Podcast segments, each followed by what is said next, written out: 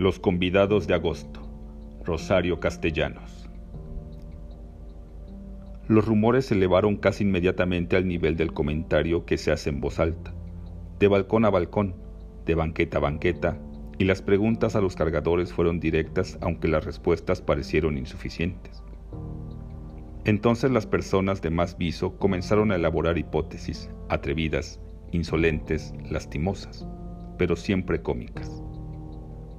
El ridículo irradiaba como una aureola en torno de las figuras de los protagonistas del suceso. ¿Quién era Carlos Román? Un novio engañado, un marido impotente. ¿Y Romelia? una mujer liviana, una víctima, y los orantes pretendieron hacer pasar gato por liebre al yerno, o la nuez, tan vistosa por fuera, le salió vana. Hubo quien jurara y perjurara que el intríngulis estaba en la dote, una dote que, ya consumado el matrimonio, don Rafael se negó a hacer efectiva, y no faltó quien asegurara que el espíritu de la difunta Estela se les había parecido a los recién casados y los persiguió toda la noche haciéndolos casi enloquecer de terror. Y únicamente lograron conjurar el fantasma prometiéndole que se separarían para siempre. El oleaje de palabras crecía, se transformaba, se mezclaba con antiguas leyendas y llegó hasta el retiro de don Evaristo Trejo, quien, al principio, se negó a dar crédito a sus oídos y luego, ante la evidencia que le mostraron sus ojos, no tuvo más remedio que acudir, presurosamente, a casa de su amigo, don Carlos. Doña Cástula lo vio llegar como agua de mayo. Había pasado la mañana entera empacando lo que apenas ayer había acabado de acomodar en los muebles. Su posición en la casa le impedía hacer ninguna pregunta cuando se le dictaba una orden, pero como no se explicaba lo acontecido, sino por una causa muy grave, temía por la salud y aún por la vida de su amo, porque, desde su regreso de la casa de los orantes, y después de haber dictado las disposiciones para que las cosas de Romelia le fueran devueltas, se había encerrado en su estudio. Había prohibido la entrada a todos y se negaba a probar bocado. Las prohibiciones no rezan conmigo, afirmó don Evaristo, y, absolviendo de antemano a doña Cástula del pecado de desobediencia en que iba a incurrir, se dirigió a la habitación a la que suponía que no podría penetrar más que forzando las puertas pero a su primer llamado le contestó la voz tranquila, inalterada de don Carlos. Adelante. El recién llegado lo observó sin hallar en su aspecto ningún signo que produjera alarma. Así que fue a acomodarse en el sillón de costumbre mientras don Carlos echaba llave a la puerta. Mientras lo hacía, dijo, Lo esperaba, padre. Ya comenzaba a preocuparme su tardanza. Apenas acabo de saber. ¿Qué es esto monstruoso que me cuentan? que Romelia ya no está aquí, que ha vuelto a casa de sus padres. Sí, yo mismo la he llevado esta mañana. Y lo dice usted como si le hubiera llevado a dar un paseo.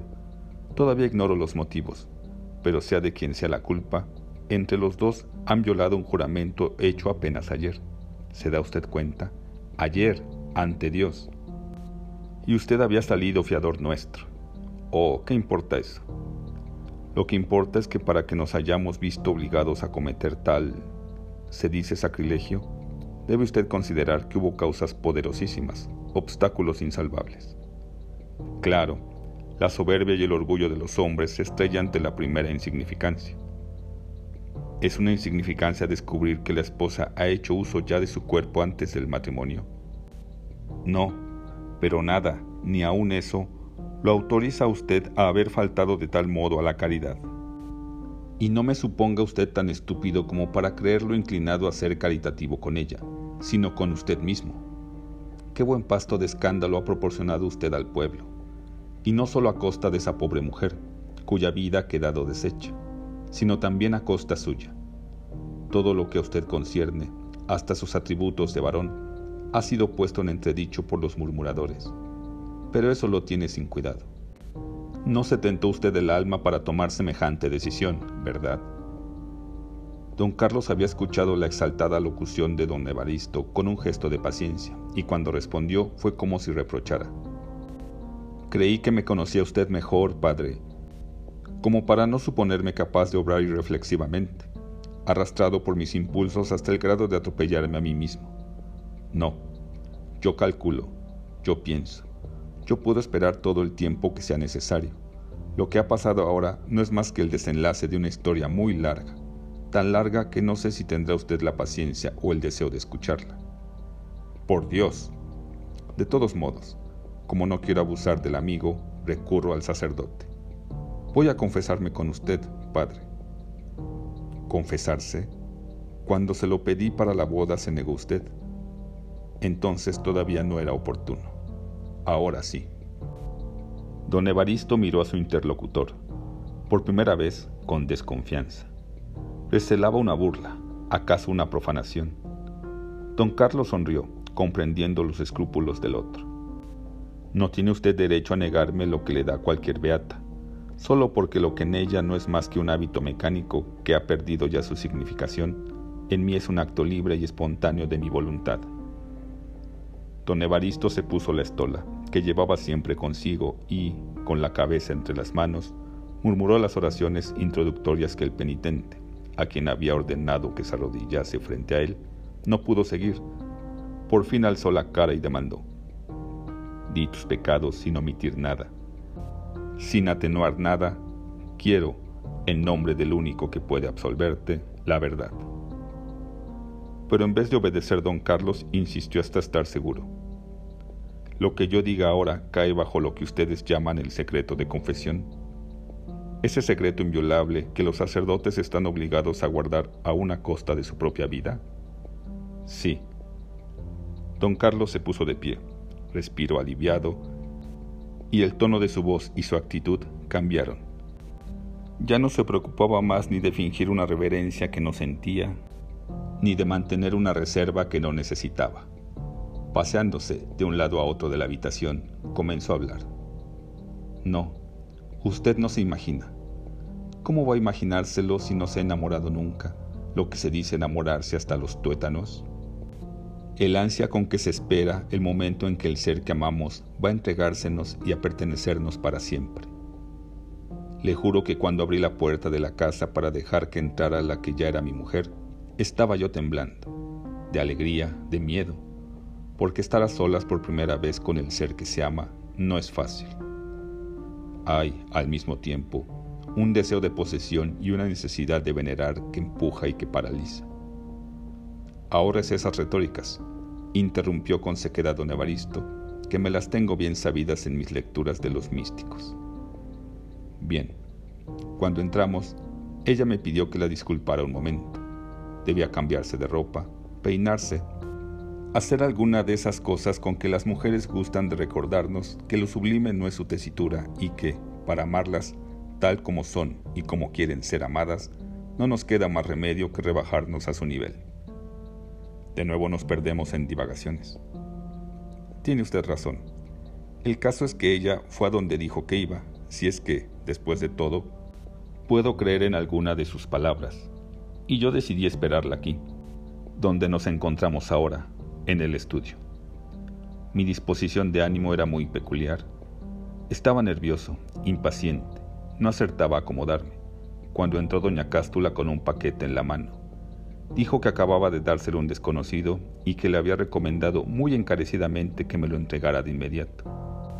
Que se trataba de un regalo y que lo único que valía de él, además de la intención, era la oportunidad con que llegara a mis manos. Quedé solo con el paquete y, como mi mujer tardaba, de un modo mecánico, inconsciente casi, comencé a abrirlo. Eran unas cartas. Estas cartas. Léalas usted.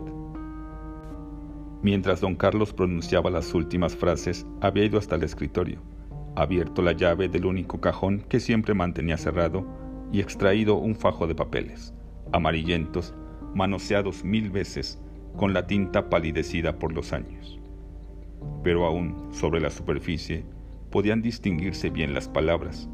La letra era regular, clara, impersonal, obviamente aprendida y ejercitada siguiendo los modelos caligráficos de un convento. La ortografía era caprichosa y el estilo sencillo y directo, ingenuo y apasionado. No encabezaba las cartas nombre alguno, sino apodos cariñosos en que se mezclaba un poco la burla y un mucho la ternura. y luego iban desplegándose esos párrafos largos en que los enamorados hacen protesta de su constancia y ponderaciones de la intensidad de sus sentimientos, donde claman celos, lamentan ausencias, satisfacen sospechas y juran y juran y juran. Las cartas tampoco estaban señaladas por una fecha, pero se notaba el transcurso del tiempo a través de ellas por la intimidad de que iban impregnándose. Intimidad física, alusiones a contactos en los que el pudor se rendía, lenta pero ineluctablemente ante la sensualidad. Y luego lo de rigor, la languidez de la entrega, los sobresaltos del remordimiento, las alarmas ante las posibles consecuencias, el miedo ante el peligro de que el secreto fuese averiguado, los primeros asomos de desconfianza, los reproches al abandono del amante, el descubrimiento de la fragilidad de sus promesas y el horror de ver en los ojos amados no únicamente la propia imagen envilecida, sino, a ratos, el vacío. Pero de pronto surgía un nombre, el del doctor don Carlos Román. Al principio se le mencionaba con cierto dejo de petulancia. ¿A qué mujer no le halaga ser amada y no le sirve mostrar el amor que suscita en otro al amante que comienza a hastiarse de ella? Don Carlos era útil como estímulo, como rival, pero poco a poco iba adquiriendo otro perfil, una consistencia más sólida que le confería a la familia al convenir, de un modo unánime, que era el mejor partido al que la muchacha podía aspirar, y que si sus intenciones eran serias, como todo parecía indicarlo, no debería, por ningún motivo, desaprovecharse la ocasión. La muchacha se atrevió quizá alguna vez a discrepar de las opiniones de los otros, pero fue tan duramente reprendida y castigada que no le quedó otro recurso que fingir conformidad. Su condena, salvo que el destinatario de las cartas la evitara, era el matrimonio con el doctor Carlos Román. Ah, qué desmelenamientos de desesperación, qué sarcasmos para calificar a este hombre cuya fuerza, su dinero, su título, su apellido, la aplastaba. Qué ensañamiento para sus defectos, qué clarividencia para sus manías, qué ceguera ante sus cualidades, qué burla tan cruel para sus sentimientos, qué descripción tan minuciosamente implacable de sus visitas, de sus conversaciones, qué desprecio para sus regalos. Todo su odio y su impotencia cristalizaron en una definición, el bruto. Nunca volvió a referirse a don Carlos más que bajo ese nombre y lo mencionaba solo para pedir auxilio al otro, al desdeñoso que, según se colegía de las cartas, aconsejaba el matrimonio de interés, no como un sacrificio de sus placeres, sino como la condición indispensable para seguir gozando con impunidad y en terreno seguro de ellos. Allí se suspendía la correspondencia. ¿Por qué? Ante tal cinismo la autora de las cartas reaccionó, ofendida con el silencio o en alguna entrevista verbal aceptó el pacto? En la última página, una mano de hombre había trazado una frase, que te haga buen provecho. Don Evaristo alzó los ojos, atónito. Había leído treinta, cincuenta veces la firma y aún no era capaz de dar crédito a sus ojos. Pero estas cartas son de Estela. Qué imprudente, ¿verdad? Omitió todas las pistas, menos las que la señalaban a ella. Y por Dios, don Evaristo, no ponga usted esa cara de sorpresa porque voy a tener que reírme. La que yo puse, la primera vez que tuve entre mis manos esos papeles, ha de haber sido peor. Digo, porque cuando Estela entró en el cuarto y me miró, quedó como petrificada. Era miedo, pero cuando descubrió las cartas, su expresión cambió. Le juro que no he visto nunca en ningún rostro humano un gesto igual de sufrimiento. Y no era por mí, entiéndalo usted, por quien sufría, pues no le importaba mi desprecio que jamás igualaría al suyo. El miedo inicial se transformó en júbilo y yo sorprendí en sus ojos la esperanza de morir allí mismo, a mis manos. Yo creí que lo que le dolía era la traición del otro, pero también me equivoqué. El otro, a pesar de que ella se había plegado a sus exigencias, hasta el punto de casarse conmigo, había ido mostrándose cada vez más displicente, más esquivo hasta suspender por completo sus entrevistas y devolverle sus cartas sin abrir. Ella supuso que ya no la quería y he aquí que de pronto, Tenía ante sus ojos una prueba irrefutable de su despecho a la que ella se hacía, desesperadamente, como a una señal de amor. No, no podía permanecer aquí ni un minuto más. Intentó salir corriendo a la calle a buscar al otro, a agradecerle la canallada que acababa de cometer, qué sé yo. El caso es que no la dejé. La detuve por fuerza y nos pasamos la noche entera luchando. Yo hablaba como un loco, maldecía, suplicaba, prometía. Y ella no cesaba de llorar. Tiritaba de frío, de fiebre, se inclinaba ante los golpes, pero no decía ese nombre. El nombre que no escribió nunca y que yo nunca iba a saber porque desde entonces Estela ya no pudo volver a hablar. Con su silencio estaba defendiendo la vida del otro y tal vez la de usted, don Carlos, porque en la exaltación en que se encontraba usted habría sido capaz de matar. No, no fue así. Yo amaba a Estela con la misma falta de orgullo con que ella amaba al otro. Yo la habría perdonado. Eso dice usted ahora. Eso lo juré entonces. Le propuse que quemaríamos las cartas, que olvidaríamos esa noche de pesadilla. Le prometí que yo no volvería a preguntar nada nunca. Pero Estela no me escuchaba siquiera. Solo quería morir. Pobre criatura. Sí, en medio de mi propio dolor, yo también la compadecí. Pero ella no toleraba nada mío, y menos que nada eso. Como no permitía que me acercara, ni aún para cuidarla porque ella estaba muy enferma, tuve que recurrir a su madre, a extraños. La velábamos de día y de noche. Hice todo lo humanamente posible para salvarla. Pero fue inútil.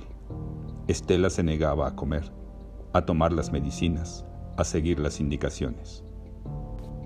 Al menor descuido nuestro se arrancaba las agujas de suero con que pretendíamos mantenerla viva y las ondas con que la alimentábamos artificialmente.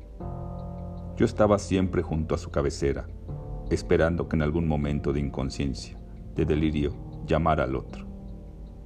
No lo hizo, y cuando le ofrecí traerlo para que lo viera por última vez, movió la cabeza negando con tal vehemencia que agotó la fuerza que le quedaba. Así que murió como se lo había propuesto, por él. Hubo una pausa en la que don Carlos respiró profundamente para poder continuar. Me quedé solo. Rehusé la compañía de mi suegra y evité la solicitud de mis amigos, porque necesitaba pensar. ¿Quién había sido él, ese hombre al que Estela se había inmolado? En principio, cualquiera. ¿Acaso el amigo que venía a ofrecerme sus consuelos a darme el pésame. Pero cuando, apenas pasados unos días del entierro de mi mujer, supe lo de la muerte de Rafael Orantes, comencé a ver claro. ¿Por qué? Podía tratarse de una simple coincidencia. Porque Rafael no murió en un accidente de cacería como se hizo creer, sino que se suicidó, de vergüenza y de remordimientos. Y eso no lo invento yo, eso lo sostiene su hermana Blanca. Esa mujer no está en sus cabales, ve culpas donde no las hay. ¿Qué puede hacer la pobre si le faltan los elementos principales? Pero yo, que los he tenido aquí, siempre a la mano, fui atando cabos poco a poco. ¿Para qué apresurarme ahora que Rafael me había quitado tanto la posibilidad de venganza como la de comprobación de que mis sospechas eran ciertas? ¿En qué se basaban? en que Rafael y Estela habían sido novios. Aparentemente la aventura no tuvo importancia. No llegó siquiera a cuajar el noviazgo. Él era un inconstante y ella obedeció la prohibición maternal. Pero a escondidas de todos siguieron viéndose y, a juzgar por las cartas, no solo viéndose. Mi suegra, sin darse cuenta, en conversaciones que parecían triviales, me proporcionó muchos datos. Pero me faltaba el último, el definitivo, el único que podía servir de prueba irrefutable. Fue entonces cuando supe lo del relicario de Romelia. Don Evaristo había ocultado su rostro entre sus manos. Jesús, Jesús. No, padre, de nada le sirve cerrar los ojos. Aquí está el papel. Mírelo. Compare lo que ese hombre escribió a su hermana con lo que me escribió a mí. Es la misma frase, es la misma letra. Don Evaristo, presionado violentamente por don Carlos, Se esforzaba por hallar una semejanza que para el otro resultaba tan evidente, pero los rasgos habían sido limados por el tiempo, desfigurados por los dobleces del papel. No, este testimonio no es suficiente. ¿Cómo que no? Pero si aquí está todo claro, indudable. Solo que el que no quiere ver no ve, y usted no quiere. Y usted sí quiere, y ve únicamente lo que quiere. El rostro de don Carlos se encendió en cólera. Gesticulaba. Esgrimía los dos trozos de papel. Comparaba una letra con otra hasta que el padre Trejo se dio por vencido. Pero aún suponiendo que tenga usted razón y que Rafael no hubiera muerto en un accidente, sino que se hubiera suicidado, como lo asegura su propia hermana, aún suponiendo, digo, ¿no bastaba su sangre para borrar su culpa? ¿Por qué tenía que pagar también una inocente? ¿Cuál inocente? La víctima de todo este enredo, Romelia. Ah, sí, pobre Romelia. Pero no se puede ser impunemente la consentida de un asesino ni guardar la prueba del asesinato sin correr ningún riesgo. Recuerde usted que ella era la dueña del relicario y que no lo abandonaba nunca, bajo ninguna circunstancia. ¿Y para apoderarse de él armó usted esta maquinación infame? ¿Se refiere usted a la boda? Me refiero a todo, a nuestro encuentro casual ante el hecho de Enrique Suárez Navar, a la hospitalidad que me brindó usted en su casa, a la manera tan suave con que fue usted orillando nuestros temas de conversación hacia el matrimonio. Yo se lo aconsejaba, claro, estaba usted tan solo. Yo pretendía orientarlo, pero siempre mis proposiciones eran desechadas por un motivo o por otro. Naturalmente, su plan ya estaba trazado. Sobreestima usted mi habilidad, padre. Mejor dicho, mido mi estupidez. Aunque tampoco habilidad es el término adecuado para lo que usted ha hecho. Si quiere usted desahogarse calificándome, puede hacerlo. Le prometo que no me ofenderé. No faltaba más. Nada puede turbar su satisfacción por el éxito. Ni siquiera el recuerdo de esa inocente cuya vida ha usted destruido. ¿Por qué está usted tan seguro de la inocencia de Romelia? ¿Por qué no escribe cartas? ¿Porque si las escribe su corresponsal es discreto? No, don Evaristo. Se puede pecar de ingenuidad una vez, pero no dos. Usted para justificarse la acusó de que no era virgen. ¿Qué importancia tiene que hubiera sido virgen o no? Para un profano la virginidad es una garantía, pero no para un médico.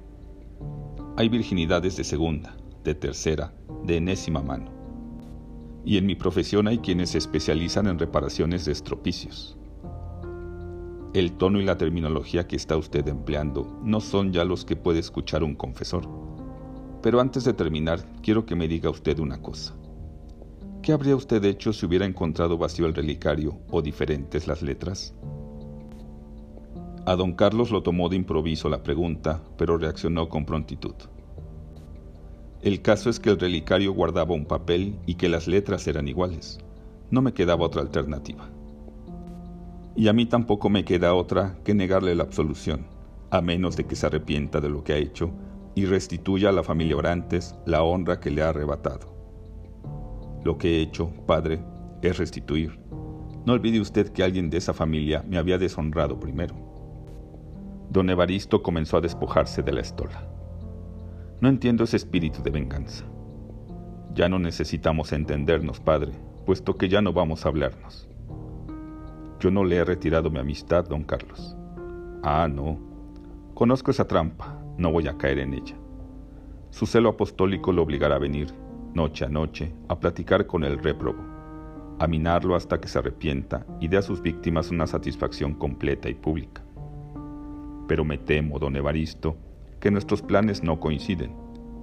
Después de tantos años de lucha, creo que me he ganado bien un descanso. Así que a partir de hoy suspendí ya mis consultas y la visita de usted será la última que reciba. ¿Va usted a encerrarse de nuevo en la buena compañía de sus papeles?